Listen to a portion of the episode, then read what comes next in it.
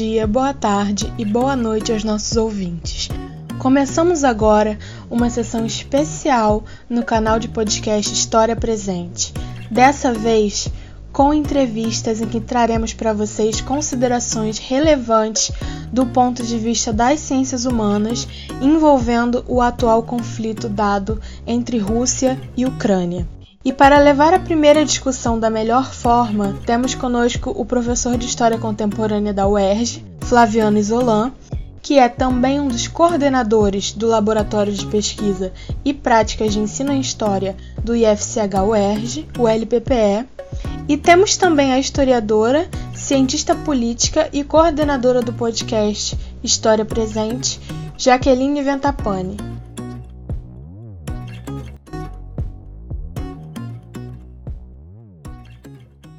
Olá, quem está nos ouvindo.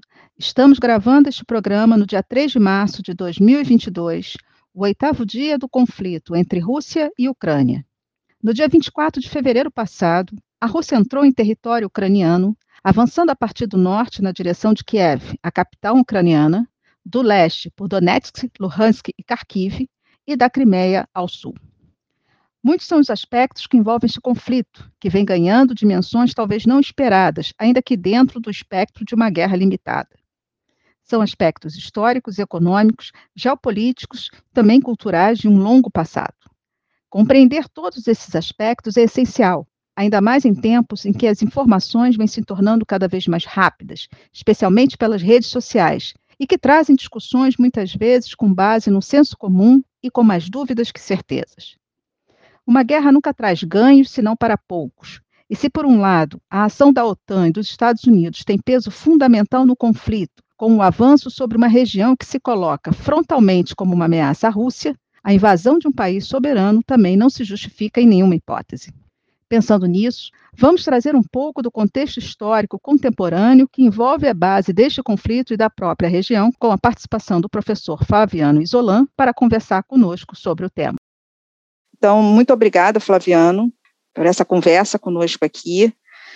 E eu queria que você abrisse um pouquinho falando sobre essa questão para nós.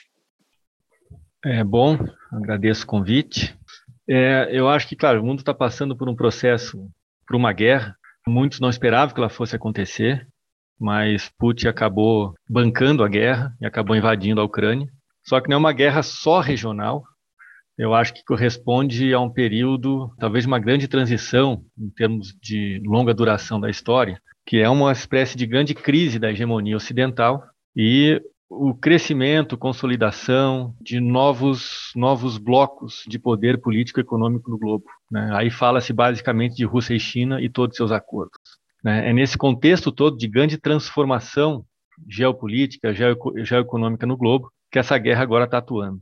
Além desse contexto, não é só uma questão de Rússia e Ucrânia. A Ucrânia, claro, talvez seja naquela região o ponto mais sensível, mas envolve já, num passado bem mais recente, outros conflitos, outras regiões, outros países também, aonde toca esse, esse interesse de OTAN versus Rússia. Então, assim, essa guerra surge num contexto já dado né, nas últimas décadas. E é claro que ela entra também com esses três agentes, OTAN, Rússia e Ucrânia, e é claro que isso aí é toda uma relação, o século XX uh, nos traz do que é esse imbróglio, esse, esse conflito todo. Se pegar o caso da, da Ucrânia como agente, né, no caso, né, o país invadido, mas tem também toda a questão da OTAN, da Rússia, ao longo, né, não só do pós-Guerra Fria, de 89 para cá, vamos dizer assim, mas também ao, ao, longo de todo o século XX. Então, são fatores históricos recentes, assim, que podem explicar um pouco o conflito e, claro, entender, né, esse passo dado, vamos chamar assim, a favor da guerra, né, uma, uma guerra que foi de fato muito alimentada, retroalimentada pela mídia e que Putin resolveu bancar. Então, tem vários contextos. Esse muito mais amplo, né, dessa crise hegemônica ocidental, digamos, e dessa reorganização geopolítica geoeconômica do planeta está passando, talvez um novo ciclo, como fala, como falam alguns autores, um novo ciclo geoeconômico capitaneado por China e Rússia. Um contexto mais imediato, mais local ali, que é a Ucrânia, mas não só a Ucrânia, da relação OTAN versus Rússia e aquela região, né, digamos assim, na, na periferia da, da, ex-União Soviética, na periferia do que seria a Rússia. E, além desse contexto local, esse contexto também das últimas décadas, que tem na Europa, nessa fronteira europeia, né, entre leste e oeste, né, entre ocidente e leste, essa relação daí no caso tensa desde o final dos anos 90 da relação OTAN e Rússia.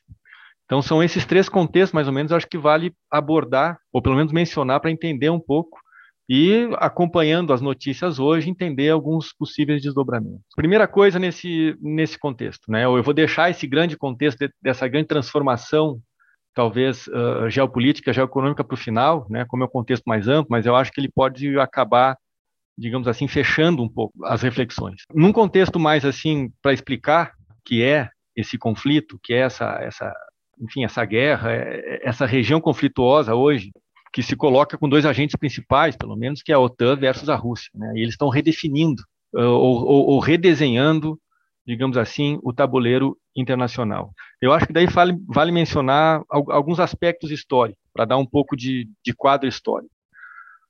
Primeiro, a relação da Ucrânia sempre foi muito conflituosa, sempre foi muito conflituosa, seja, uh, seja em relação à própria União Soviética e seja em relação ao seu papel nesse contexto redesenhado a partir do fim da Guerra Fria em 89. Nós estamos falando de uma região, e no caso de um país, de várias línguas, um país multiétnico, multireligioso, é todo, né? Quer dizer, é uma região toda que fez parte de um, de um grande império, quer dizer, é muito heterogêneo, né? Essa Europa que para nós geograficamente é pequena, mas é um mosaico de vários interesses políticos, cruzamentos religiosos, linguísticos, territoriais, étnicos, etc. Só para focar um pouco no século XX, quer dizer, com, uh, com, o final da Primeira Guerra Mundial, com a, com a, Revolução Russa em 17, a Ucrânia tem, vivencia uma série de nacionalismos ou forças nacionalistas autônomas, que daquela região Ucrânia vai sair várias regiões, vários países reivindicando autonomia. Isso, isso já em 17. Então, a ideia desse nacionalismo ucraniano, e o nacionalismo é, de fato, uma bandeira muito forte em países como Ucrânia, em vários outros países europeus também. Né? Isso aí no século XX se acentua.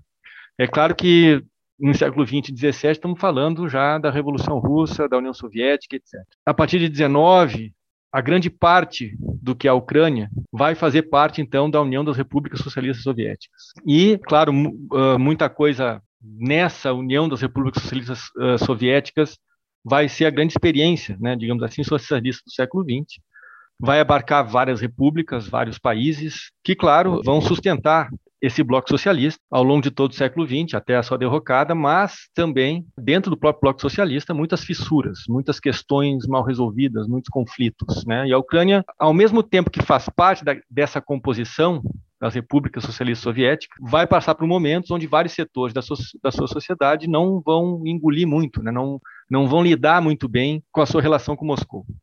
Então, assim, esse nacionalismo, que está muito presente, ele é já a herança de, de tempos passados.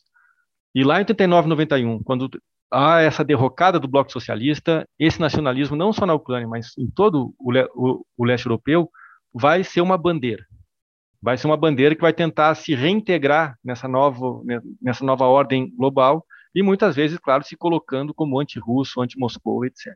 É claro que outros, outros temas vão, uh, vão aparecer nessa relação uh, Ucrânia-União Soviética ao longo do século XX, Ucrânia-Moscou.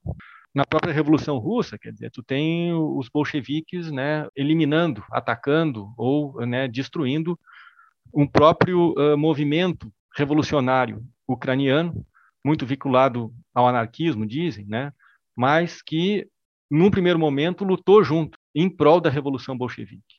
Esse movimento vai ser depois, né, os bolcheviques, né, vão, vão, vão acabar tomando a hegemonia do processo revolucionário e se colocando contra. Na, no começo da década de 30, quer dizer, na ideia da, das grandes coletivizações, a Ucrânia também, né, vai, vai acabar sofrendo todo esse processo da grande coletivização forçada, para o processo de salto industrial que a Rússia ou que a União Soviética estava tentando colocar. A Segunda Guerra, como, como é muito mencionado, né, nessa esteira toda, né, nessa esteira de todo esse processo. Quando começa a Segunda Guerra, as forças nazistas invadem a Ucrânia, parte uh, da sociedade ucraniana apoia, né, é simpática à força nazista, né, contra, digamos assim, o que, o, o que é entendido como o domínio soviético. Enfim, são essas fissuras, esses conflitos dentro desse bloco soviético que sempre vai existir, não só em relação à Ucrânia, como a outros países. Com o final da Guerra Fria, 39-91, de novo, né, esse, esse caldo cultural, digamos assim, de, de conflito vai ser, um, vai ser exacerbado, o mundo vai ser redesenhado, e aí, claro, forças ocidentais vão acabar naquela esteira né, de, de, de fim do bloco socialista, vão acabar tentando cooptar vários países para o seu lado, num processo, claro, tanto político, né, de consolidação, digamos assim, da nova ordem global sobre neoliberalismo, etc., etc., mas também com interesses de já isolar o antigo inimigo Moscou. Então, assim, eu acho que esse século XX explica muita coisa, né, dessas forças, digamos assim, contrárias a Moscou, desses vários países do leste europeu. São forças que eram fissuras que, de alguma forma, dentro da União Soviética existiam, foram controladas, talvez nem fossem tão hegemônicas ou fortes, mas permaneceram latentes e vieram à tona com o final da Guerra Fria. E é nesse sentido daí, daí então que um pouco dessa história mais recente e vão pegar a partir do final dos, eh, anos 90, coloca, digamos assim, essas forças ocidentais, a OTAN, contra a Rússia e o palco daquelas regiões e países nesse conflito. São essas regiões todas, a região ali, a Ucrânia não, não é só a, a Ucrânia, aquela região toda, né? tem a questão da Geórgia, tem a questão da Chechênia, tem a questão só para citar exemplo, bom, Kirguistão, né, todo esse meio que hoje estão falando, né, que vai ser, digamos assim, a fronteira entre o que é o, o, o Ocidente e o que é a, a, a, Europa do Leste, que seria o chamado leste europeu. A, a Ucrânia está no centro, nessa faixa fronteiriça que hoje querem redefinir, de alguma forma. Uh, o Ocidente começaria, digamos assim, na, naquela faixa onde está a Ucrânia hoje, e dali para o lado de lá seria aquele, aquele velho Oriente, o velho Leste, etc. É, mas então, esse palco, né, essa região toda, acaba sofrendo ou sendo palco desse conflito entre forças ocidentais e Rússia. Isso tudo muito pensado a partir dessas ruínas da Guerra Fria. A OTAN é uma ruína da Guerra Fria. Hoje se coloca até em questão a sua existência. Quando a Guerra Fria acaba, 89 91, alguns agentes da, criados na Guerra Fria, né, que constituíram a Guerra Fria, foram sumiram do mapa, né? Como é o caso do Pacto de Varsóvia, que seria a, a aliança militar do leste europeu. Né? O Pacto de Varsóvia desaparece, mas a, a OTAN permanece. Né? Então, assim, tu tem certas ruínas de Guerra Fria ainda mal resolvidas que hoje, quando acontece um conflito dessa gravidade, são colocadas muito em questão.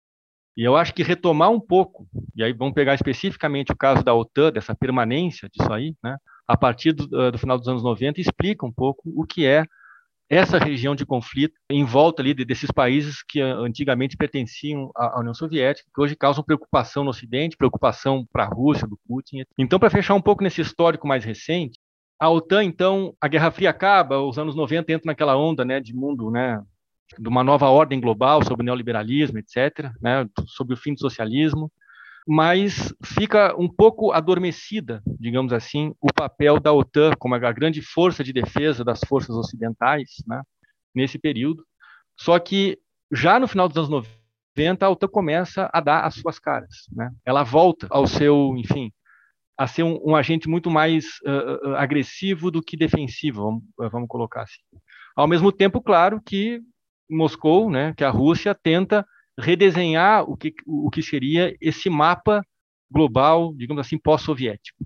Então já tem um jogo de interesse ali, onde essa faixa europeia, que a, a qual pertence a Ucrânia, está muito, muito quente né, nesse jogo de conflitos. Tudo isso para dizer que é de, uh, a Guerra Fria acaba e talvez o, uh, dentro, dentro da Europa, né, vamos chamar assim, né? Na Europa, o grande conflito que traz à tona essas discussões é a guerra, é a guerra da, da Iugoslávia. Aonde a OTAN permanece, aquela guerra acontece, tu tem o desmembramento de um país, tu volta a guerras étnicas, etc. Tu volta né, a discursos nacionalistas, tu volta a reivindicações de vários países por autonomia. Só que ao, ao longo dessa guerra, acho que não, não, não, não cabe entrar muito aqui nela, a OTAN comemora né, em 1999, 50 anos. A OTAN é fundada em 49, na esteira daquela constituição do mundo bipolar da Guerra Fria, né? em 49, alguns anos depois do final da Segunda Guerra. Cinco, seis anos depois é fundado, só para só mencionar, o Pacto de Varsóvia, né? que daí seria a reorganização dos países do leste europeu sob comando da União Soviética, uma espécie de aliança militar. Né?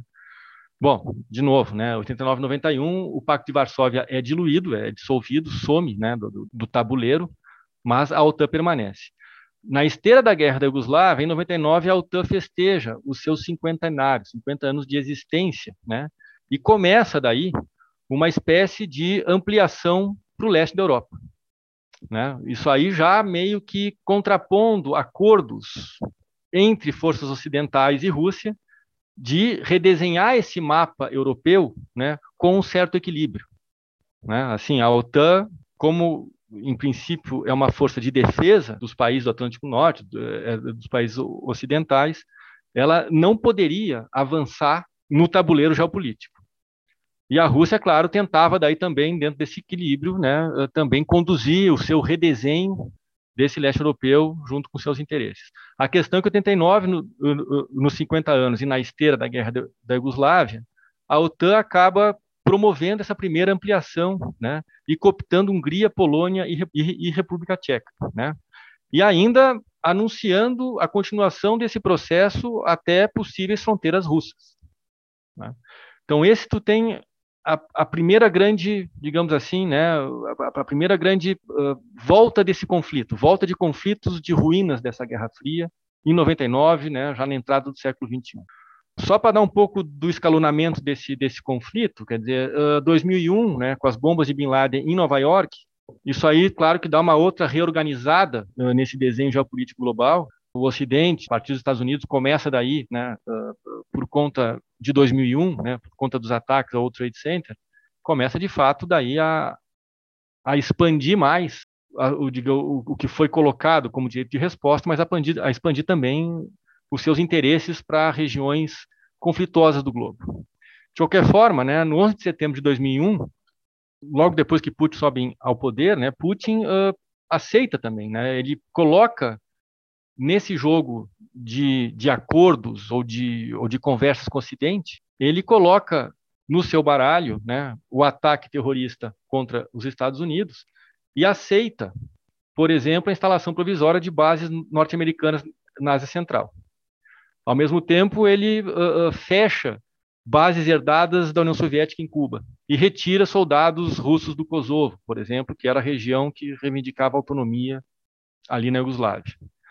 Então, se tem ainda, né, no, na esteira, é Guerra da Yugoslávia, é Bin Laden, né, tudo isso aí vai, vai dando cartas, vai incrementando esse jogo de acertos entre OTAN e Rússia nessa, nesse tabuleiro internacional. É claro que a Rússia, ao fazer isso a partir de 2001, esperava que as forças, que as forças ocidentais aceitassem né, a ideia de não avançar nesse espaço desse leste europeu, nesse antigo espaço soviético. É claro que daí a OTAN, na esteira de 2001, naquela chamada guerra ao terror do Bush filho, acaba usando esse pretexto para invadir, por exemplo, em 2003, o Iraque, sem nenhum aval da ONU.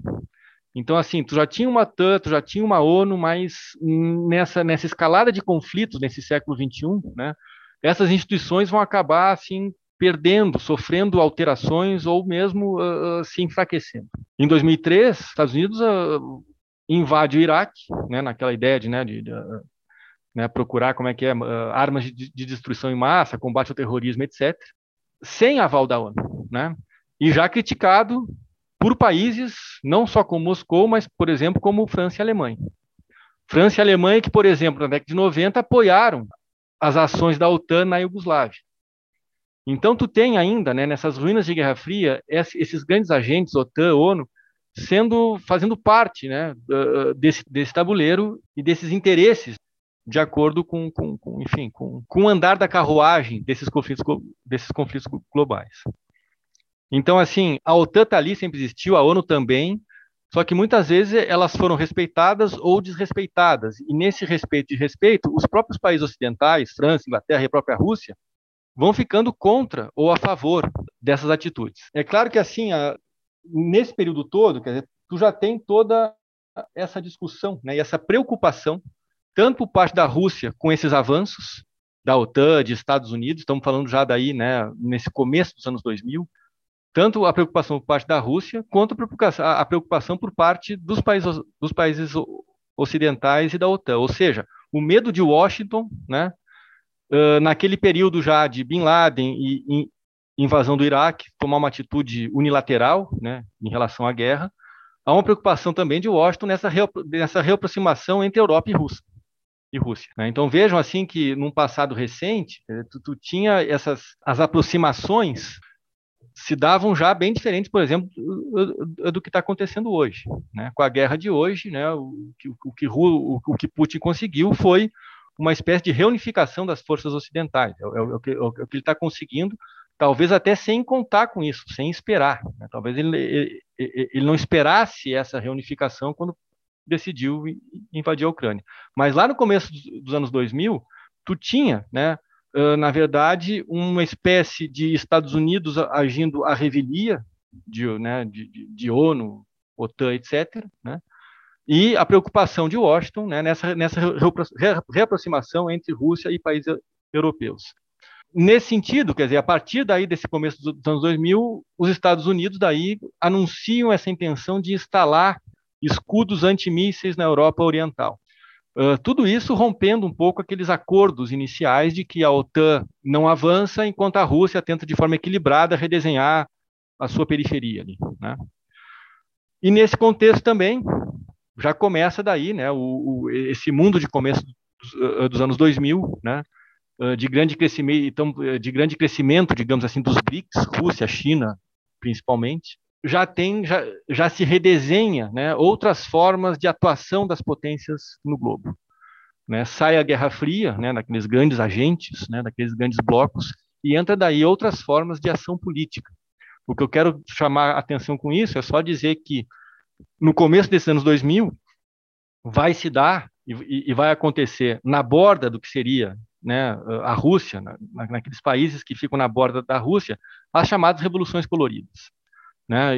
Iugoslávia 2000, Geórgia 2003, 2004, Ucrânia 2005, Kirguistão, quer dizer, são revoluções, né, ou chamadas, entre aspas, revoluções, mas são movimentos políticos que muitos ficaram conhecidos como guerras híbridas, que é uma teoria advinda, digamos assim, daquele contexto russo.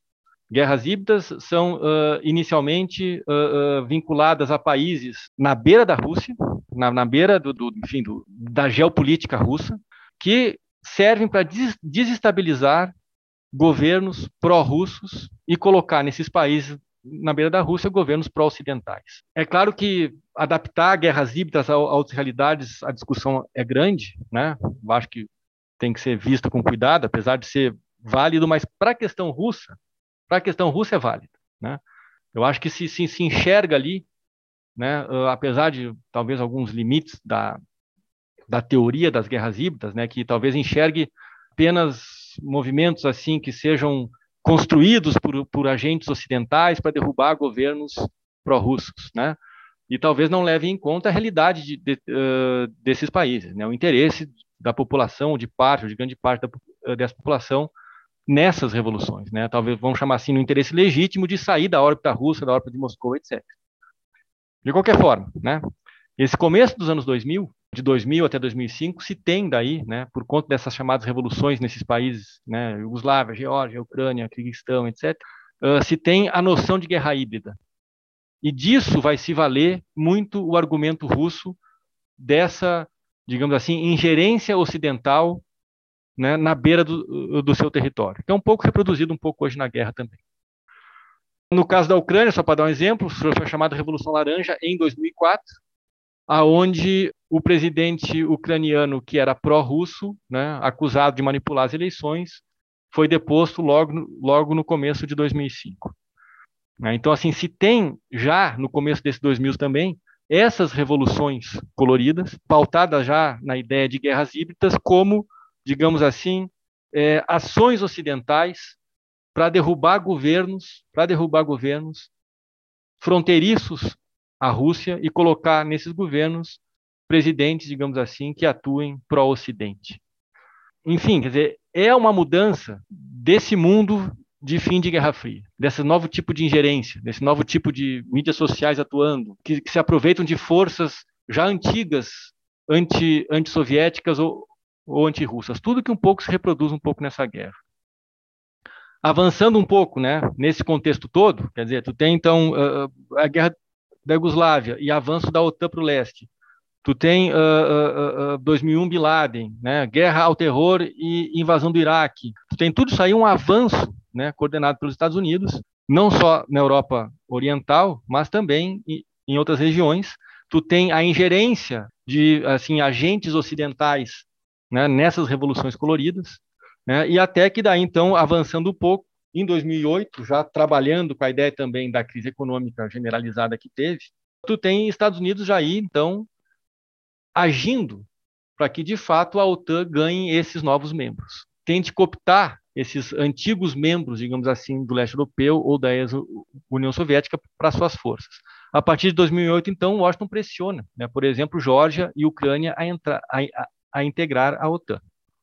E nesse mesmo contexto de, de 2008, quer dizer, não é só uma pressão, vamos chamar assim, a nível estatal, né, geopolítica, tu tem toda ações, né, dentro desses países, né, a coisa é um pouco mais complexa, né, as políticas internas desses países se misturam nesse conflito, vamos chamar assim, Ocidente e preocupações russas. No caso da Ucrânia, né, é por esse ano, 2008, por aí, né, que, por exemplo, um nome que está um pouco circulando aí, né, de bandeira, né, Stepan Bandeira é alçado a herói nacional, que acabou sendo para uns um colaboracionista nazista quando a Ucrânia foi, foi, foi invadida. Né? É também por essa época, né, 2006, 2008, por aí, que a grande fome russa, de por exemplo, de 32 e, e, e 33, chamada Holodomor, é elevado a, a crime de genocídio. Quer dizer, se cria políticas e, digamos assim, valores dentro da política ucraniana, para dar o exemplo da Ucrânia agora, de argumentos antirrussos, antissoviéticos. Isso aí, claro, muito com ações da política interna ucraniana tendo influências ocidentais. É claro que a Ucrânia é um país dividido. Né? A Ucrânia é um país onde tu tem uma parte russófona e uma parte que quer um afastamento da Rússia e essa integração, no caso, a União Europeia. Então, esse jogo político se dá na política interna ucraniana, não é de hoje, ele vem já desse, desses primeiros anos do século XXI. Nesse contexto todo, só para uh, mencionar talvez uma coisa um pouco anterior, quer dizer, a OTAN acaba, né, na guerra da Iugoslávia, acaba, por exemplo, defendendo a autonomia de Kosovo. Kosovo era para ser né, uma província sérvia. E a OTAN acaba entrando naquela guerra, o chamado bombardeio humanitário contra o Milosevic, e reconhece que Kosovo tinha direito à sua autonomia, por exemplo. E ao fazer isso, na esteira da guerra da, da Iugoslávia, junto com essa, digamos assim, ingerência, né, junto com essa expansão para o leste europeu, a OTAN ou as forças ocidentais abriram, então, aí o, o, o pretexto do intervencionismo, né, e do questionamento né, do, do, do significado de, de, fronteiras. Então, assim, se tem essa acusação né, que se coloca hoje, que talvez hoje seja pouco, não se dá tantas cores, mas de fato há um avanço da OTAN, né, rompendo certos acordos em relação a países, em relação ao leste europeu, etc. Nesse contexto todo, é que em 2008 a Rússia, então, argumentando isso tudo, argumentando guerras híbridas, argumentando ingerência da OTAN, argumentando o caso de Kosovo, acaba intervindo militarmente na Geórgia e reconhece a, a independência de duas regiões da Geórgia, que, segundo ela, são russófonas, são, são, são, são pró-Rússia. Então, além do caso da Geórgia, tu tem dentro da Geórgia o Sétia do Sul, tu tem a Abecásia, tu tem na fronteira entre Moldávia e Ucrânia, a Transístria, quer dizer, é toda uma região que está nesse mesmo diálogo e conflito entre forças, né, uh, uh, entre se aliar à Rússia ou se afastar da Rússia e ir para, digamos assim, a um alinhamento com forças ocidentais. Então, é uma região toda complicada. É claro que a Ucrânia, né, pelo seu histórico, pelo seu tamanho, né, enfim, talvez seja o, o grande ponto sensível que acabou tendo a guerra. Isso tudo na Ucrânia, fechando, quer dizer, além desse contexto, eu queria só fechar esse contexto, né? Nós estamos em 2008, mas é, é claro que daí acontece o, Euromaidan, que seria daí no final de 2013 e 14, né? Esse grande conflito do qual, né, uh, se oriunda essa guerra hoje de forma mais imediata. No final de 2013 ocorre na, na Ucrânia então um grande levante popular, em Kiev principalmente, né, contra o presidente Yanukovych, que seria um pró-russo, que ele volta, né? Ele é deposto em 2004, mas ele é reeleito em 2010. E são três meses, né? No final de 2013 até fevereiro de 2014, que se dá esse grande levante, né? Que pedem a deposição do Yanukovych, a troca, né? De presidente e o alinhamento da Ucrânia à União Europeia, às forças ocidentais dizer, é a partir desse conflito de, de, de 2013 e 14 que tu vem até hoje esse escalonamento da guerra. Yanukovych vai ser, vai ser deposto, vai entrar um outro presidente, só que logo depois que as movimentações de Maidan, da, da praça central da Ucrânia em 14 acabam, né, a Rússia, claro, para garantir pelo menos uma parte da Ucrânia a seu favor, para não ter de fato ali um país alinhado e armado por forças ocidentais, com as várias forças de extrema direita que surgiram nesse processo todo. A Ucrânia então toma a Crimeia e toma as regiões de Donbás e Donetsk, que hoje são né, também foco de conflito. É claro que, a partir desse contexto, né, de, de 14 para cá, a Ucrânia vai seguir sendo o centro dessas preocupações. A Rússia hoje é cercada por países europeus com forças militares né, bancados pela OTAN. O próprio presidente Zelensky atual vai fazer parte, em 2019, de uma tentativa de impeachment do Donald Trump. Né? Ele vai estar tá envolvido. Né? O Donald Trump parece que uh, vai ser acusado de abuso de poder no final de 2019. Né? Ele vai uh, propor ao Zelensky milhões de dólares para aparato militar se o Zelensky fizesse uma investigação, assumisse uma investigação contra o então candidato Joe Biden e seu filho. Isso, isso foi descoberto por setores democratas, alguns republicanos é, é descontentes com Trump, só que o impeachment acaba não saindo. Mas veja como assim, o Zelensky é eleito em maio de 2019, não é isso? Quer dizer, ele, ele já está, ele continua, a Ucrânia continua e o Zelensky propriamente dentro desse conflito todo, dentro desses, desses arranjos entre Ocidente e Rússia. Então, essa, essa reclamação do Putin, né, de que a OTAN teria que se afastar um pouco, né, deixar de se inserir demais nos países do leste e no caso da Ucrânia, que, que sempre foi que sempre foi esse ponto sensível, né, acabou agora no final da pandemia, né, eh, surgindo a guerra. A OTAN e Joe Biden, né, há uma questão de meses, criavam, cada vez mais tentavam essa cooptação mais clara e objetiva de trazer de fato a, a, a Ucrânia para a OTAN, ou seja, mais um país. Por sua importância geoestratégica e econômica, a Rússia não ia deixar. Putin começou a dizer que, né, se continuar isso, eu entro em guerra. Se pagou para ver e Putin entrou em guerra.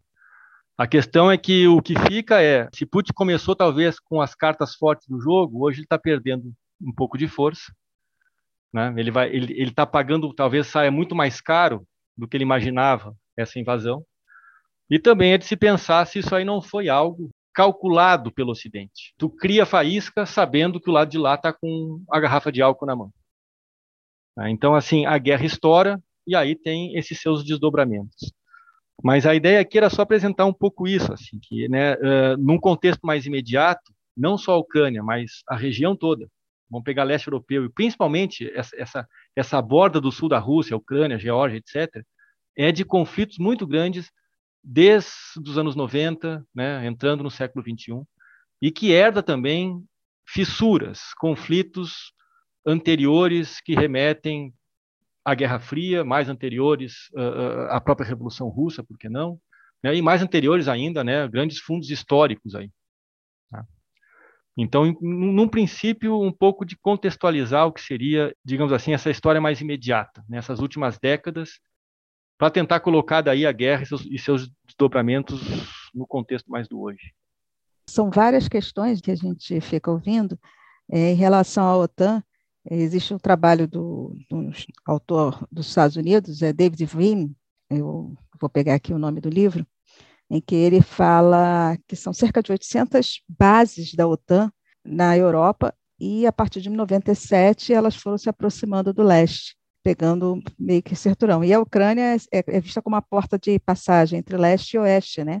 Entre a Europa e aquele mundo. É, Chama-se the United States of War, A Global History of America's Endless Conflicts, e ele faz esse levantamento das bases. Agora, se você, eu queria que você pudesse falar um pouco, porque a gente sabe que tem muita questão de discurso que tem sido utilizado, especialmente a mídia, esse é, um, é, até um outro podcast que nós vamos falar também. Alguns termos, um você já colocou, né, que remonta ao Lodomor, né, é como uma justificativa desse ódio contra a antiga União Soviética, contra os russos. E, por outro lado, um termo que foi utilizado pelo próprio Putin, que é a desnazificação.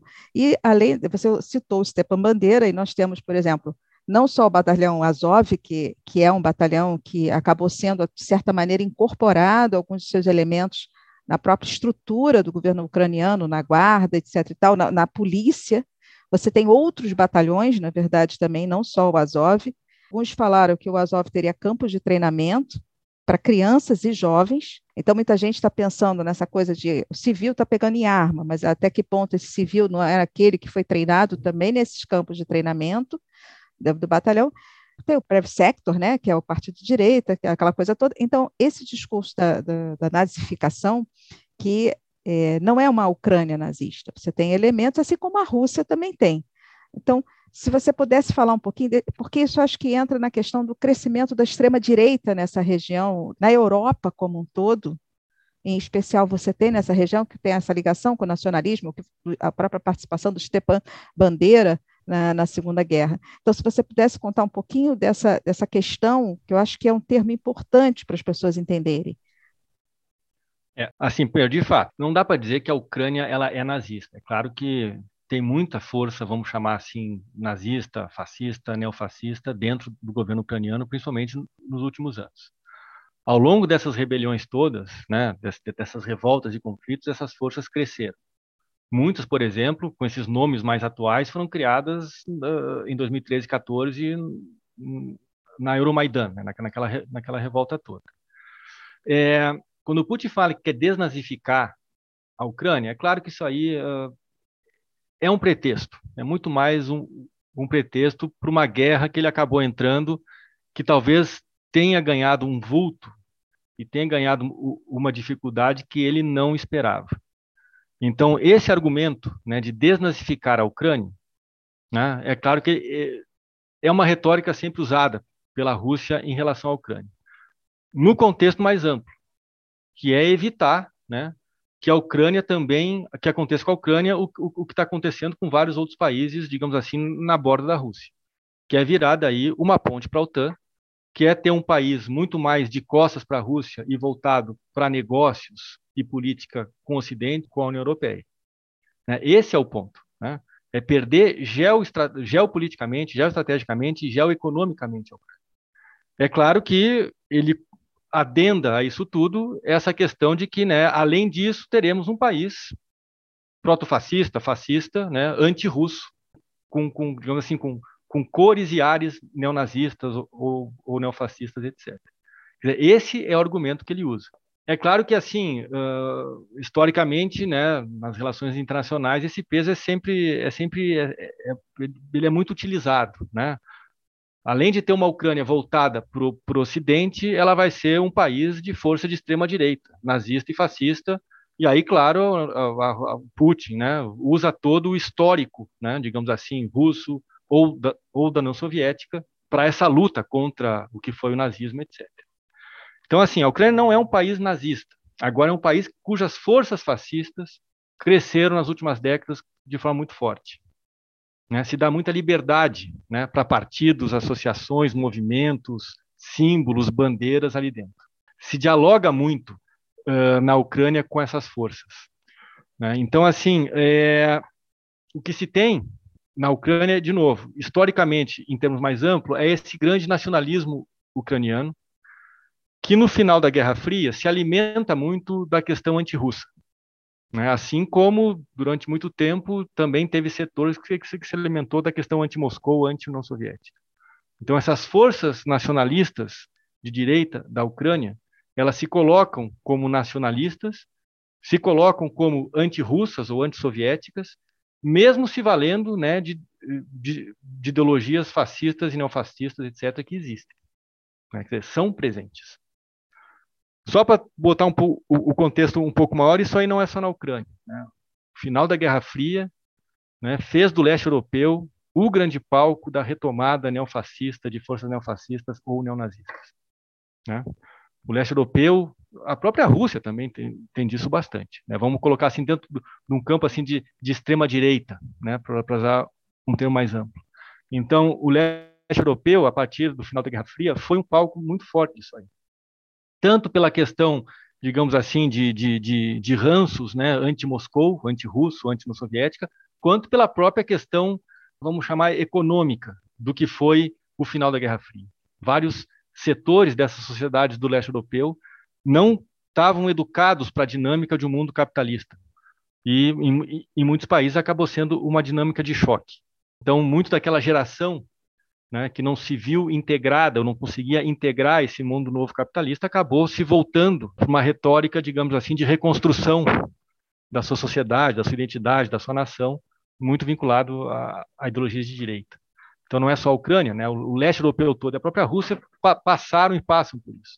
Na Ucrânia teve isso aí. Forças de direita na Ucrânia cresceram. Só para dar uma ideia, lá nos anos 90 já, já, já tinha reorganizações uh, de associações para a grande Ucrânia nacionalista. Se não me engano, ainda nos anos 90 se criou o Partido Social Nacionalista Ucraniano. Social nacionalista, nacional socialista, que já tem ali, né? Que depois se transformou a partir da, da Revolução Colorida em 2004 para talvez não, não, não deixar muito muitas caras, esse partido muda o nome e funda o Svoboda, que seria o partido, o partido da liberdade, né? a União Pan-Ucraniana Svoboda, que Svoboda quer dizer liberdade. Né? Corta, por exemplo, em 2004, os símbolos neonazistas, né? tenta dar uma cara um pouco mais palatável. Então, a partir do Svoboda e de várias outras organizações, surgem então vários partidos, movimentos, associações de direita e extrema-direita muitos delas defendendo, sim, né, na, na esteira do, da sua ideologia anti-russa, defendendo, uh, enfim, uh, uh, valores nazistas, fascistas, ultranacionalistas, etc. Né. Em 2013 e 14, só para dar um exemplo mais recente, né, enfim, naquele contexto desses processos, esses partidos ganham, ganham força, ganham força numérica e ganham, ganham assim, surgem vários, né? Surgem vários e com grande apoio. Um desses, por exemplo, que é um nome que circula aqui, é o Private Sector, né? Que é o setor direito, né?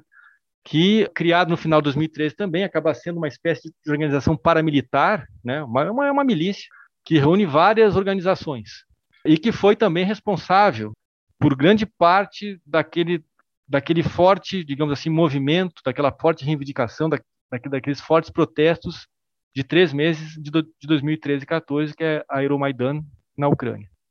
O Private Sector se torna um partido político em março de 14. Muitos desses que e não é só ele, vários outros também uh, parecidos com ele, células menores também aconteciam. A partir dos seus dos seus integrantes, né, ou muitos desses seus integrantes fundam o que foi mencionado, o Batalhão de Azov, né, que também é uma organização paramilitar, também criada em 2000, 2014, ao longo do Euromaidan aquele, de todo aquele protesto. De novo, acaba sendo daí uma organização militar mesmo, é um batalhão de guerra.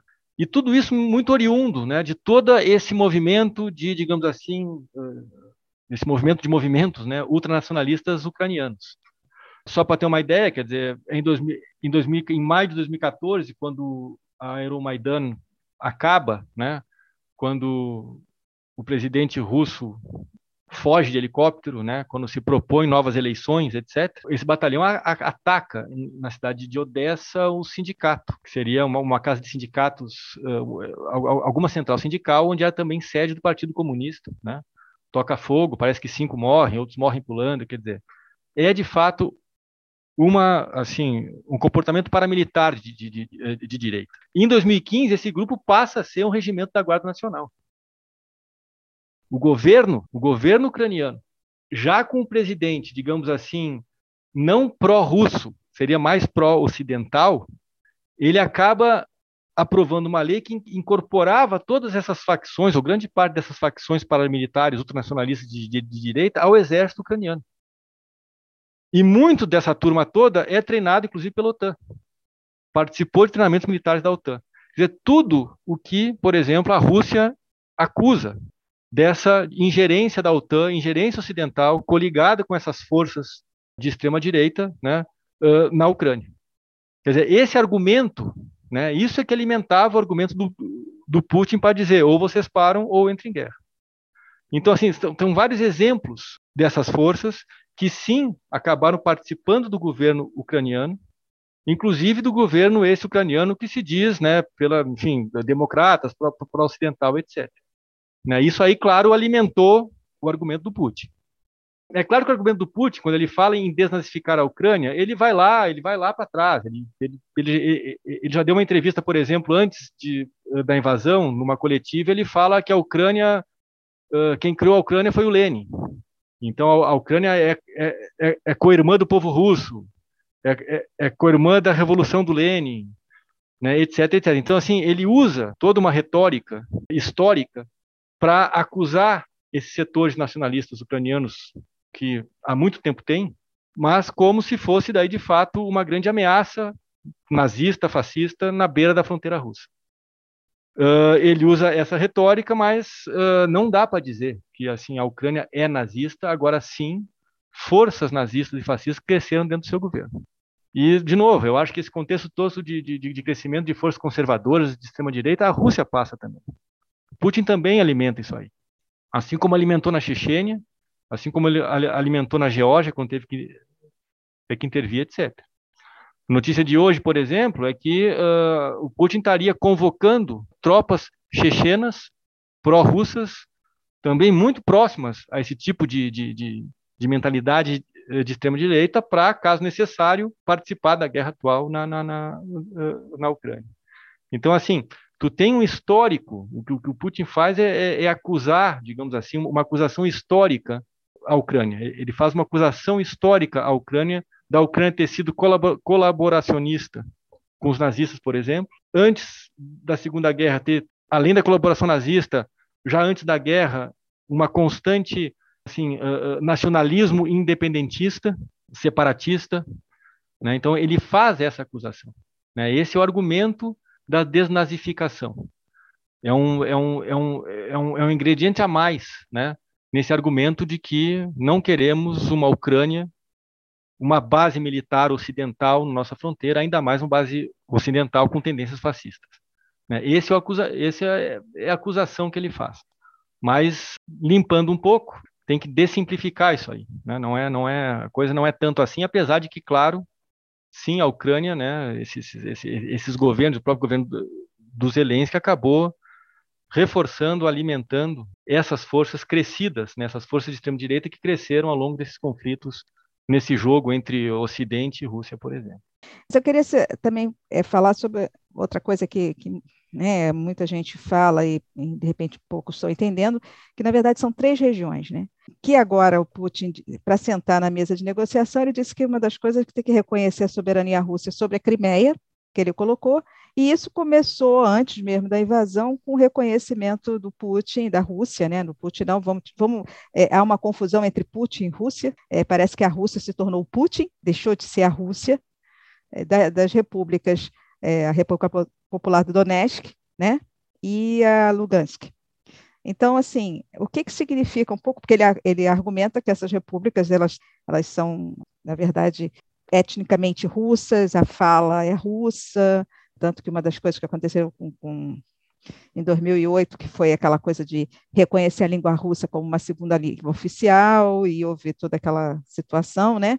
Então, o, qual o significado dessas três regiões que surgiram, né, além, para além da, da Geórgia, isso tudo, mas nesse contexto da guerra, elas apareceram esses nomes é, qual o significado dessas disputas, especialmente essa coisa da Crimeia, mas essas duas repúblicas também, se você pudesse falar para a gente um pouquinho, o que, que significa isso? Primeiro, uh, assim, nesses, nesses, nesses começos dos anos 2000 até hoje, nessa disputa entre né, Ucrânia, disputa interna, né, Ucrânia pró-Ocidente, pró-União Europeia ou Ucrânia pró-Rússia, há de fato uma espécie de divisão nisso aí.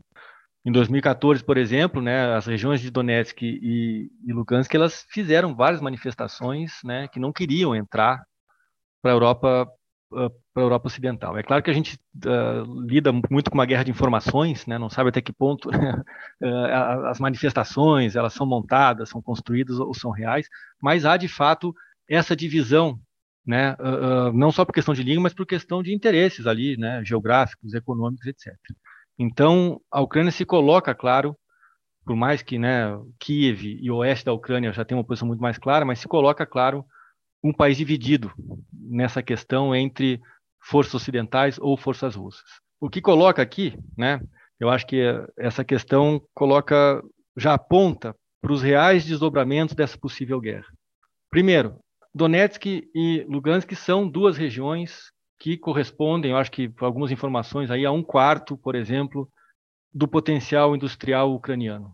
Não sei se era na questão do gás ou do carvão, mas um ou outro, né? É uma grande região econômica importante. E é uma região onde, de fato, tem forças ainda pró-russa. Né? Então, ainda tem o argumento esse de que é uma população ainda que não não está ainda nessa tendência de ser pró-ocidental, como é o caso de Kiev para o oeste da, da Ucrânia. Então, tu tem esse interesse geopolítico, econômico muito forte para a Rússia. O mesmo caso da Crimeia. Crimeia como um grande porto, né, uma grande área de entrada e saída, tanto que quando acaba o Euromaidan em, em 2014, o presidente pró-russo sai, se consegue uma, uma eleição, o Euromaidan consegue o que ele quer, o Putin, né, logo depois toma a Ucrânia, né, decreta a Ucrânia como território russo e decreta esse, esse leste ucraniano também como, como, como território russo. Então, assim, se tem ali eu acho que ele pegou ali, né, assim, um dos grandes pontos industriais, econômicos dessa região. Então, assim, dali a briga por isso. E talvez uh, se juntar aí essa região mais a Crimeia, isso sim seria, talvez aventar a possibilidade de um desdobramento, a grande questão para a Rússia nessa guerra. E acaba sendo a, a grande questão para o Ocidente nessa guerra. Porque se a Ucrânia acaba indo, acaba virando um país neutro, como falam que querem, uh, ou acaba indo de alguma forma para o Ocidente, né, acaba entrando na órbita ocidental, que pelo menos o Putin garanta essas regiões a, a leste da Ucrânia. Então, falando talvez aqui, ele está talvez redesenhando de fato o mapa ucraniano. Né? Não sei nem se é uma possível divisão do país, mas se tem esse desenho. A Ucrânia até pode ser neutra, mas essa região do leste, Donetsk, Lugansk e a Crimeia, pela sua importância econômica e estratégia, esse ele não abre mão. Né? Então, assim, eu acho que é esse o ponto que se está. Esse é o ponto sensível. Né? Esse talvez seja o ponto. A Ucrânia é o ponto sensível, e dentro desse ponto sensível, esse ponto muito mais estratégico do qual Putin não vai abrir mão. Essa questão da, da força econômica, agora a gente viu que o, a Rússia foi banida né, daquele sistema SWIFT, e ao, a gente tem ali uma outra questão que acho que é a relação Rússia e China, né, é, na rota da seda, aquela questão toda. Isso sem contar o gás, né, é, o interesse até da, da, venda do próprio gás dos Estados Unidos, na verdade também tem isso, que é um interesse econômico dessa venda do gás dos Estados Unidos para a Europa, mas essa relação Rússia e China que tá, está se dizendo agora, mas na verdade a relação Rússia e China nunca foi uma relação tão harmônica assim. Mas essa, essa questão Rússia e China, ela teria alguma um peso até histórico mesmo, que eu acho que esse é importante. Na verdade, quando a gente fala dessa questão histórica, que nós pedimos para fazer esse programa sobre a questão histórica, é importante também situar esse contexto. Como entraria a China nessas relações agora, nessa questão, considerando o próprio crescimento, que você tinha falado da questão econômica, é finalizar com a questão econômica, se você pudesse falar um pouco disso, porque esse banimento também, embora uh, digam que a Rússia se preparou para essa guerra economicamente, nós não temos muita informação, porque houve uma questão aí que, que bloquearam, na verdade, a maior parte das informações que não sejam desse mundo ocidental, a verdade é essa, está muito difícil você conseguir informações, mas isso evidentemente vai recair sobre o povo russo, economicamente, como você disse, parece que os Estados Unidos foram cutucando, aquele famoso, vamos cutucar a onça com vara curta, até ela mostrar as garras e os dentes, né? E depois a gente vê o que faz. Então, e, e tem uma outra questão aí que eu fiquei pensando, eu não sei até que ponto se você pode falar, é também ao atingir a Rússia, Ao mesmo tempo, você tem os aliados russos, né? Que você tem Cuba e você tem a Venezuela. Eu não sei se nessa reorganização geopolítica também, claro que não chega aqui, mas até que ponto isso também não ajuda a enfraquecer também esses países de certa maneira, que é o interesse dos Estados Unidos também, né? Então, na verdade, a gente tem uma nova ordem, acho que alguns dizem que é o fim do Império Americano, não sei, não sei, mas que com certeza uma nova ordem geopolítica ela se desenha, isso aí não tem dúvida. Mas como ficaria até isso, né, essa aproximação China e Rússia, que nem, de, não tão amistosos, mas se aproximaram e criaram uma força até por conta também do BRICS. Então, se você pudesse falar também um pouquinho disso. É, eu acho é, esses são esses desdobramentos possíveis que estão tá, tá, circulando por aí. Então, assim, antes de pegar para o grande campo, colocar talvez alguma coisa aí. Enfim, questões que já foram colocadas, mas acho que vale reforçar para ajudar nessa análise. Putin resolveu bancar essa guerra. E talvez ele não contava com o desgaste que ele está vendo hoje, depois de uma semana, um pouco mais de guerra. Talvez ele tenha apostado muito, por exemplo, na sua questão do gás com a Alemanha, o tal do Nord Stream 2, né, aquele gasoduto que vai lá do norte e vai direto para a Alemanha. Essa carta, talvez ele tinha, ele, ele achava que tinha na manga e não tinha. A Alemanha mandou um pouco as favas isso aí, e Alemanha, Bruxelas, Holanda, Finlândia, né, tudo entrou nesse esforço, nessa reorganização nesse recontorno da OTAN. E estão não enviando exército, mas enviando armas e ajudas, etc. A Alemanha declara hoje, por exemplo, que vai tentar sair da dependência de gás da Rússia, por exemplo. Então, assim, Putin achava que tinha, talvez, cartas na manga mais fortes do que ele está vendo hoje. Ele viu uma reorganização ocidental de forma muito rápida e imediata. Talvez ninguém tenha esperado isso. Então, assim, é claro que ele tem essas, essas reservas, são 600 bilhões, parece, né? Ele tem, uh, ele tinha o gás como argumento e carta na manga. Ele tinha, claro, o suporte da China, tanto político, em parte, mas principalmente nas suas novas relações econômicas. Mas tudo isso aí parece que não estava tão forte como ele está pensando. Se começar o caso dela, dela sair do SWIFT, né, transações comerciais, parece que já há protestos dentro da, da própria Rússia contra Putin há três dias, parece, um ex-chanceler do Yeltsin pediu para que né, os, os, membros uh, da diplomacia russa, de fato, abandonem Putin, de alguma forma. Então, ele vai lidar não só, talvez já logo, mas um pouco mais, mais para frente, com as causas dessas sanções econômicas dentro da própria Rússia e com protestos contra ele próprio. Né? Então, assim, o desgaste depois de oito dias de guerra, para ele, talvez seja maior do que ele tenha esperado. Né? Então, nisso aí ele vai ter que pensar. Ao mesmo tempo, então, ele tem uma certa pressa né, em resolver a questão ucraniana. E resolver essa questão é um pouco como ele está colocando na guerra hoje. Está tomando pontos principais, de novo, Crimeia e esse leste da Ucrânia, e está avançando sobre Kiev, para depois que tomar Kiev, para depois que conseguir, de, talvez, tirar os Zelensky, ele, ele possa falar, então agora vamos negociar. Né, antes disso, talvez ele, ele não negocie. E negociar significa para ele, no mínimo, uma Ucrânia neutra. Agora, o grau da neutralidade vai ter que ser visto também. Uma Ucrânia neutra, ainda com boa parte daquele país uh, com tendências e desejos a pertencer uh, ao Ocidente, também vai ser um pouco complicado. Talvez então ele queira garantir essas zonas mais estratégicas e fortes e garantir talvez essa Ucrânia neutra. Sob neutra, mas assim, sob cuidados, né? sob cuidados da Rússia. Então, assim, eh, ele está lidando com cartas agora que são outras que ele, eh, que ele não tinha. A questão do SWIFT, enfim, eh, protestos internos, a questão do gás para a Alemanha, por exemplo, parece que né, ele não tem mais essa carta como força, além de contar, talvez como não contava, com essa reorganização ocidental bastante imediata, bastante assim alinhada, né, dando uma resposta muito rápida. Então, assim, ele conseguiu reorganizar digamos assim, as forças ocidentais. Ele conseguiu redesenhar a OTAN. Inclusive com a Alemanha, Finlândia, Holanda, Bruxelas participando ativamente, militarmente do MOTAN, uma coisa que estava fora de, de, qualquer horizonte, vendo o contexto recente desses países. Né? Então, assim, ele conseguiu re reorganizar o Ocidente nesse ponto. A força dele, apesar dessa, dessas, dessas atribulações, digamos assim, momentos maior, maior de fraqueza agora, se está nas suas relações, vamos chamar basicamente com a China. China e Rússia, claro, junto com Índia e outros aliados aí mais da periferia, Cuba, Venezuela, Irã, mas principalmente Rússia e China, estão redesenhando o mapa, digamos assim, geoeconômico do globo. Eu quero voltar àquilo que alguns autores já falam, que de fato estamos passando, sim, é um momento de crise da geopolítica ocidental. É claro que não é uma derrocada, não é uma decadência, não é, mas assim, é um momento de crise.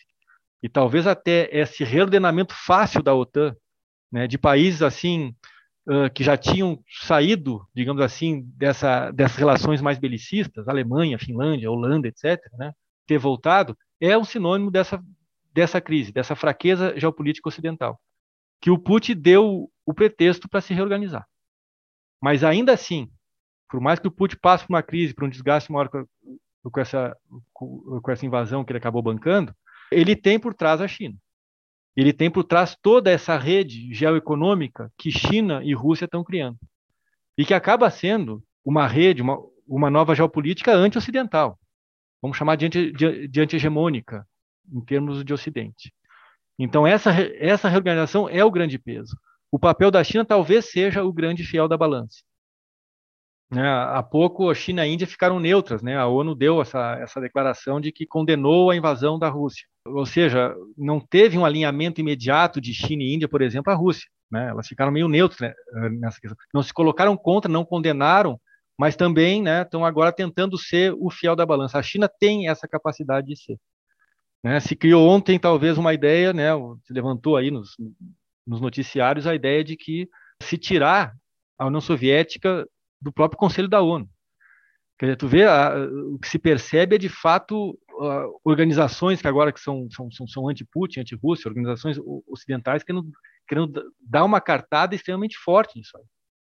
Tirar a Rússia da ONU, quer dizer, é tu de fato tentar colocar esse gigante, esse grande player, né, uh, no tabuleiro internacional, tentar escanteá-lo de uma forma bastante radical contra esse tipo de ideia, né, não só os protestos russos, mas a posição da China vai acabar sendo também, uh, uh, assim, vai acabar definindo o que vai ser daqui para frente.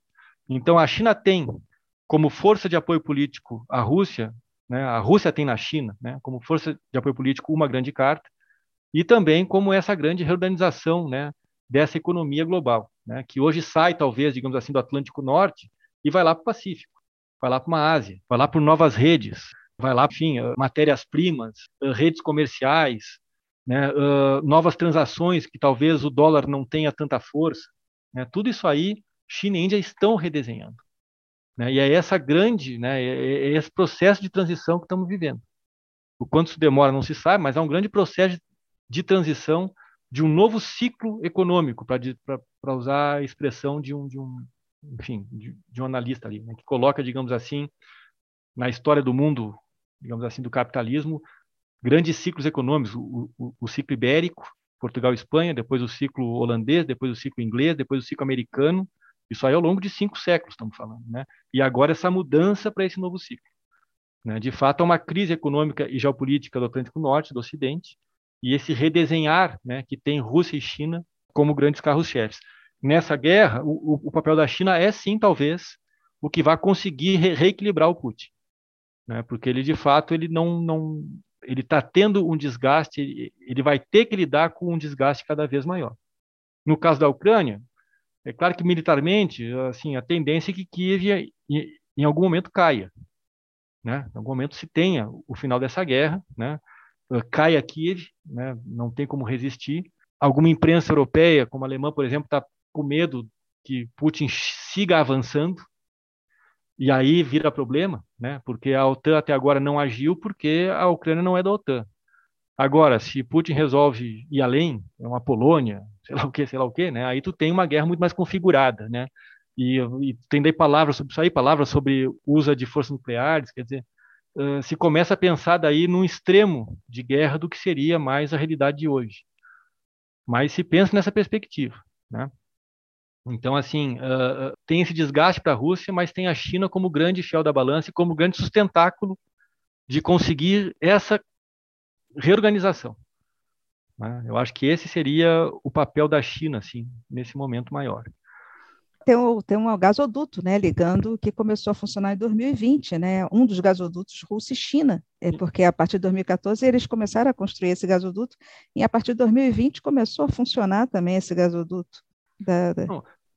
são próprias forças, assim, na época dos BRICS, os BRICS tiveram aquela ideia, levantaram a possibilidade de criar uma moeda entre eles.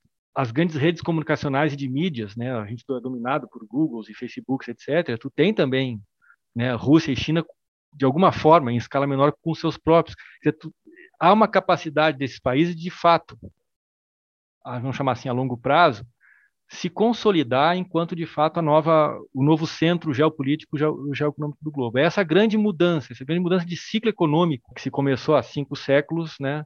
E está se vendo. É claro que não é uma mudança imediata.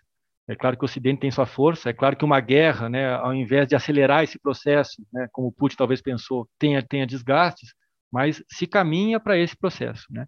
E aí sim que dá para se entender esse conceito de Guerra Fria ou nova Guerra Fria. Não são dois blocos com sistemas econômicos alternativos ou muito diferentes, mas é uma guerra fria no sentido assim do Ocidente se conseguindo se reorganizar, no caso agora a partir do pretexto, vamos chamar assim, da guerra da Ucrânia, contra novas formas, digamos assim, de reorganização econômica e política do globo que levada a cabo principalmente por China e Rússia. Né? Essa, entre aspas, nova Guerra Fria é que pode se configurar dentro desse conceito. É um pouco por aí. Mas eu acho que, de fato, a China hoje vai acabar sendo, pode acabar sendo aquele, aquele, aquele fiel da balança que vai conseguir, de fato, segurar uma atitude mais radical de Putin, né? E segurar, talvez, a crise e o desgaste que ele vai ter daqui para frente. Bom, eu, eu, acho que, assim, teria muitas coisas para falar. Eu queria só, que é muito engraçado que todo mundo ficou em pânico, já falando de uma terceira guerra mundial, como você falou, né? O problema de andar pela Polônia, né? Já associaram Putin a Hitler, inclusive, com seu projeto projeto expansionista, já me falaram, inclusive, que se aproxima da questão dos sudetos tcheco, né, da Tchecoslováquia, que ele vai expandir aquilo tudo, e a preocupação de todo mundo é, né, o Putin, eu fiquei pensando, você disse assim, estão querendo tirar a Rússia da ONU, né, mas ele tem o dedo lá na, na, na parte, no, no, armamento nuclear, né, se, se ele não tivesse controle também, é. esse é um problema. Então, as pessoas acho que estão um pouco temerosas a gente acabar o mundo numa guerra nuclear. Particularmente, eu acho isso é um pouco improvável, né? Porque para a China, como você disse, não interessaria um conflito de grandes dimensões, embora para ela, nessa questão com os Estados Unidos, esse conflito entre Rússia e Estados Unidos, eu acho que ela de todos é que sai mais fortalecida Mas... É, o, o, caso, essa, essa retórica mais radical de guerra, de bomba nuclear, sempre vai ter. Né? Na, só para comparar, né? na época da Guerra Fria, depois das crises dos mísseis em 62, quer dizer, uh, o que se tinha é a diplomacia nuclear da Guerra Fria, mas também como uma dissensão nuclear. A, a bomba atômica, né? as forças nucleares eram assim, era para mostrar que tinha que botar pano quente na coisa. Eh, dava o limite falar em Guerra Fria hoje, tem que pensar que talvez esse discurso, quando se fala em questão nuclear, não é o nuclear como limite, mas nuclear como um possível uso. Né? Então, subverte um pouco, né, em termos de, de, retórica. Armas nucleares hoje seria uma coisa, armas nucleares de Guerra Fria seria um pouco outra. Mas é claro que se tem, né? se tem assim essa, uh, tu tem a realidade da guerra que está ainda na Ucrânia, né? que é uma preocupação Putin na Ucrânia, mas em termos de retórica, tu pode aventar aí vários desdobramentos. Assim, né? Mas, de fato, eu acho que o, o que está pesando é uh, a pressa do Putin em, em, resolver a questão ucraniana antes que esses desgastes econômicos e políticos internos para ele acabem, a, acabam pesando. Ao resolver a questão ucraniana, quer dizer, tirar o Zelensky, aí vem assim o nível 2 do jogo. Né? Como vamos aí sim redesenhar esse mapa? a Ucrânia como exemplo, mas também toda essa expansão da OTAN sendo revista. Toda essas, essa, essa reorganização das forças ocidentais sendo revista. Eu queria só falar, assim, já que estamos aqui falando, já que se possível, só colocar algumas questões, assim, de só de comparação, né? Eu acho que a gente usa muito comparação histórica. Essa coisa de, né, desde o final do ano passado, que é o Joe Biden e companhia, né, dizendo que Putin vai invadir, Putin vai invadir, Putin vai invadir, Putin falava, olha, eu só invado se a OTAN também mudar o, o comportamento. Ou seja, a criada da faísca, e aí o outro lado toca o fogo. Isso aí se viu, por exemplo, só para tentar fazer, eh, não é, não, é, não é analogia, a história não se repete, mas só para usar reflexões. Um pouco foi a Guerra da Coreia em 53. Né, aquela fronteira da Coreia do Norte e do Sul, que depois de três anos de guerra continua igual e continua igual até hoje, né, mas também começou com, com uma espécie de provocação. Segundo, né, essas cartadas e o Putin deu uma cartada na guerra da Ucrânia, né, essas cartadas têm impactos para quem dá a cartada. A gente pode pegar, por exemplo, só como analogia, o Khrushchev em 62, com a crise dos mísseis em Cuba. Uh, acabou saindo um acordo ali, mas, digamos assim, politicamente foi mais desgastante para o Khrushchev. Dois anos depois, ele sai do poder. Assim como né, tentativas de novas cartadas, o próprio Saddam Hussein fez em 91. Né? O Saddam, enfim, ninguém vai defender uma, uma, uma, figura como Saddam, mas é claro, ele acabou sendo, ele acabou renovando e modernizando muito o Iraque, o Iraque, né? O Iraque do Saddam Hussein. Né? E quando ele invadiu o Kuwait em 91, talvez ele tenha dado um passo maior com as pernas e depois só se arrebentou por causa disso. Então, assim, é com essa, né, nos primeiros dias de guerra, parece que o Putin estava com as cartas na mão mais fortes. Agora ele está mais fraco. Isso vai ter consequências. Ele vai ter que se apegar agora. A gente não sabe ainda como vai ser, mas ele vai ter que se apegar agora ao que fazer. Né? Se ele resolve a questão da Ucrânia, se de fato ele bota na prática esses discursos mais radicais de avanço dessa guerra, ou se ele né, resolve a questão da Ucrânia e volta daí para essa reorganização com ele e China, né, como os dois grandes nomes agora de uma nova geopolítica, de uma nova geoeconomia. E só para finalizar, eu acho que a gente fala muito em mídia, de fato, né? Assim, a gente tem que ler muita coisa com muito filtro. É muito complicado. Não tem como falar dessa guerra sem falar da expansão da OTAN. Não tem como falar dessa guerra sem falar também dessa própria cartada do Putin, que talvez para ele tenha sido um pouco demais. Ele também é um, ele, ele invadiu um país que bem ou mal é soberano. Né? Ele, ele vai ter que lidar com esse desgaste. E não tem que falar da, da Ucrânia também, sem falar nessas forças aí pró-ocidentais, mas apoiadas de fato por forças fascistas, neonazistas, etc. Ou seja, não dá para tentar ver uma guerra desses agentes dividindo entre bandidos e mocinhos. É ruim de achar um lado, mas às vezes a guerra é isso aí, né? Tu tem três lados ruins concorrendo. E para fechar, fechando, eu acho que além das mídias, mídias sociais, imprensa, é interessante pensar como o Ocidente está se organizando muito fácil nisso aí. O Putin conseguiu, em, em, uma semana, um realinhamento ocidental, inclusive de novas políticas uh, uh, que não estavam sendo tomadas. Pega o caso da Alemanha, por exemplo. Mas conseguiu um, um realinhamento ocidental e um reforço do, do, que seria, pelo menos em relação a essa guerra da OTAN. Não só disso aí, né? a própria questão do esporte, a FIFA, tênis, o vôlei, Dizer, de forma muito fácil, de forma muito alinhada, tu já tem todas essas forças, esses agentes né, de soft power ou de hard power, vamos chamar assim, né, trabalhando né, nessa ideia de isolamento e de demonização da Rússia.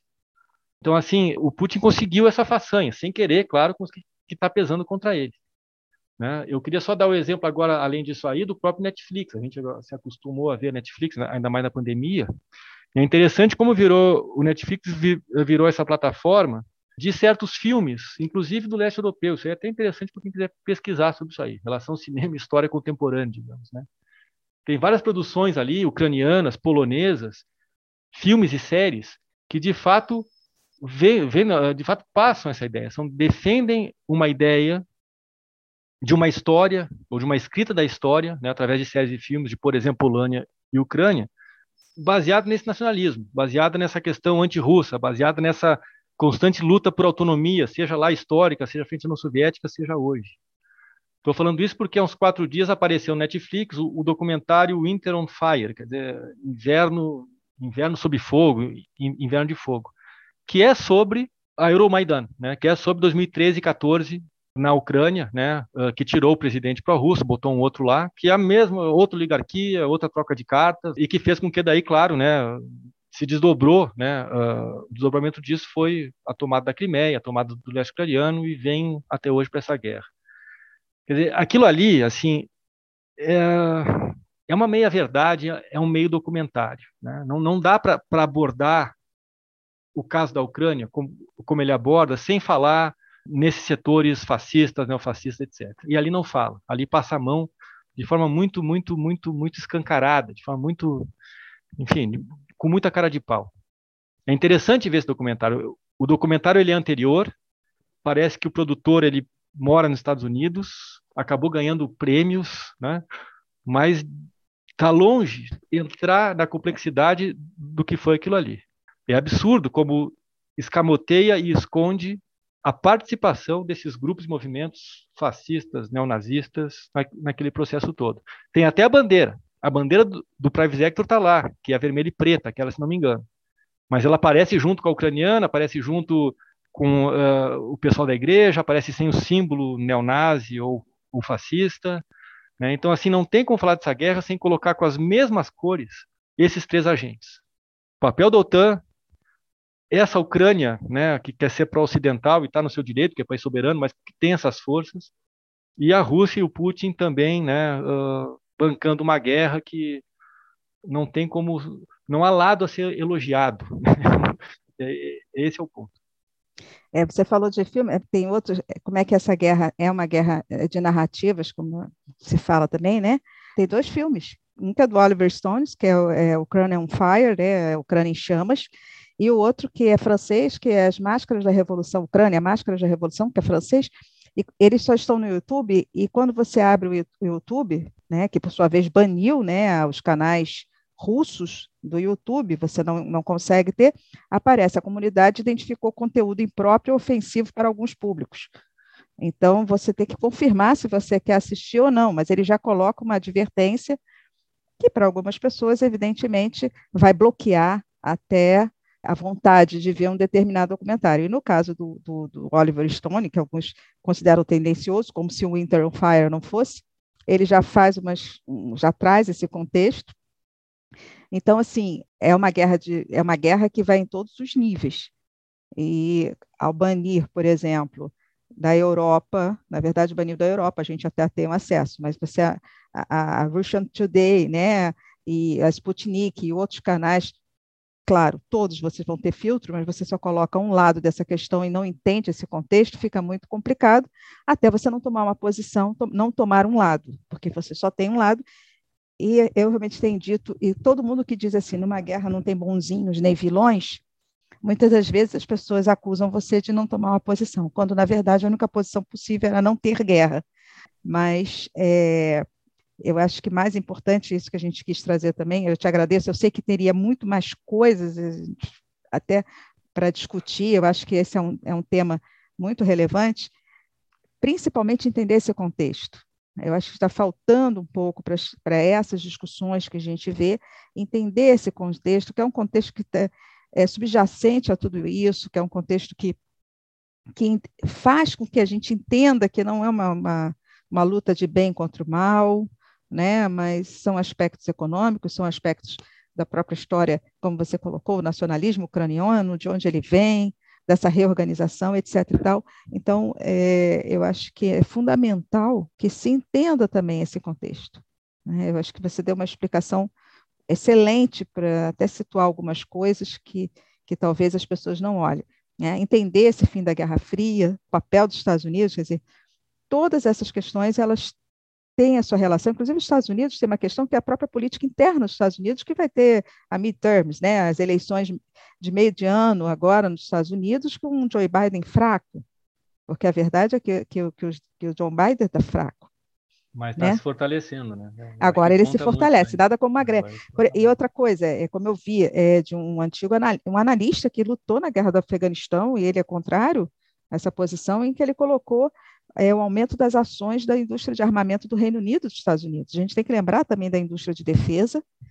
Então, essa reorganização aí tem muito uma questão econômica e algo que as pessoas esquecem, por exemplo, que as organizações midiáticas, elas têm relações próximas com a própria indústria de defesa. Muita gente parece que não sabe disso. Então, é, existe uma relação entre as organizações de mídia, muitas delas têm ações em indústrias de defesa, indústrias é, químicas de petróleo, etc. e tal. Então, é muito mais complexo do que você achar vilões e mocinhos. Então, eu te agradeço, eu acho que talvez surjam mais dúvidas e a gente possa fazer, se for necessário, outras, outras explicações, mas eu acho que é importante a gente trazer esse contexto, foi, foi fundamental, e eu te agradeço se você quiser falar mais alguma coisa. Não, eu só acho que eu não fui objetivo. Eu tinha, eu podia ter dado, é, é, complicado. Eu acho que eu tinha que ter sido mais curto no tempo. Mas tudo Ai, bem, foi a forma é que consegui organizar no momento a coisa. É difícil ser objetivo falar uma questão dessa, né? Porque é, até porque é, muitas vezes nós não falamos no calor do momento, né? Então, é, eu brinco que eu não, eu, eu, acho muito bom o Robesbal, mas eu não queria ficar que nem o Robesbal, viver esse conflito. Eu preferia estudar da distância. Mas a gente está vivendo o momento, então ele se torna um pouco mais complexo até para você e ter o cuidado. Existe, eu, eu vejo muito isso. É, está havendo um apedrejamento de quem fira e fala assim: olha, nós não temos lado. Então é muito complicado, porque quando você fala não tem lado, parece que você favorece um, favorece outro. E não é verdade. Eu acho que nosso papel como historiador, pelo contrário, como qualquer cientista político, é você tentar entender. Não, ou, ou, ou, se não tem lado, que bote todos os lados ruins na mesa, mas com, com as mesmas cores, né? o mesmo Sim. equilíbrio, senão. Complica. Exatamente. Senão complica. Então, assim, mas eu achei ótimo, porque questões ali que, que têm sido pouco faladas ter na, na, sobre, muitos têm falado sobre o contexto, mas algumas coisas não tinham sido faladas e eu acho que você abordou. Então, é, foi importante. E é claro que as pessoas procurem. Eu não sei se você teria alguma sugestão de. Eu acho que nós já falamos de filme, né? Você falou Winter on Fire, tem o Ucrânia em Chamas também, tem a Máscaras da Revolução, mas se você tem sugestão para que as pessoas possam também conhecer um tem pouco sobre daí. isso. Tem esse daí, eu acho que tem, é, bom, tem esse que tu citou, acho que vale o debate interessante, mas assim, via Netflix tem, tem esses filmes de produção polonesa e ucraniana. Eu vou lembrar de um, que é inclusive sobre o Holodomor, que é A Sombra de Stalin, produção polonesa, nem um pouco neutra, né? mas assim, é interessante é pensar que nesse contexto todo, quer dizer, streams como Netflix atuam também, né? Eles também fazem parte, né? Por que, que agora, no meio da guerra, que ele resolveu botar esse esse Winter on Fire lá. Né? Então assim é, é entender que, né, que vozes falam por quais canais. Né? É um pouco por aí. Porque fora isso é muita coisa, assim, tem muita mídia, imprensa para ser lida, então tem, tem muito campo assim para ser filtrado. Mas eu acho que são campos de pesquisa, né? Com olhar crítico são bons campos aí de, de, de pesquisa, de trabalho mesmo. Quem quiser se aprofundar, acho que vale vale fazer por aí.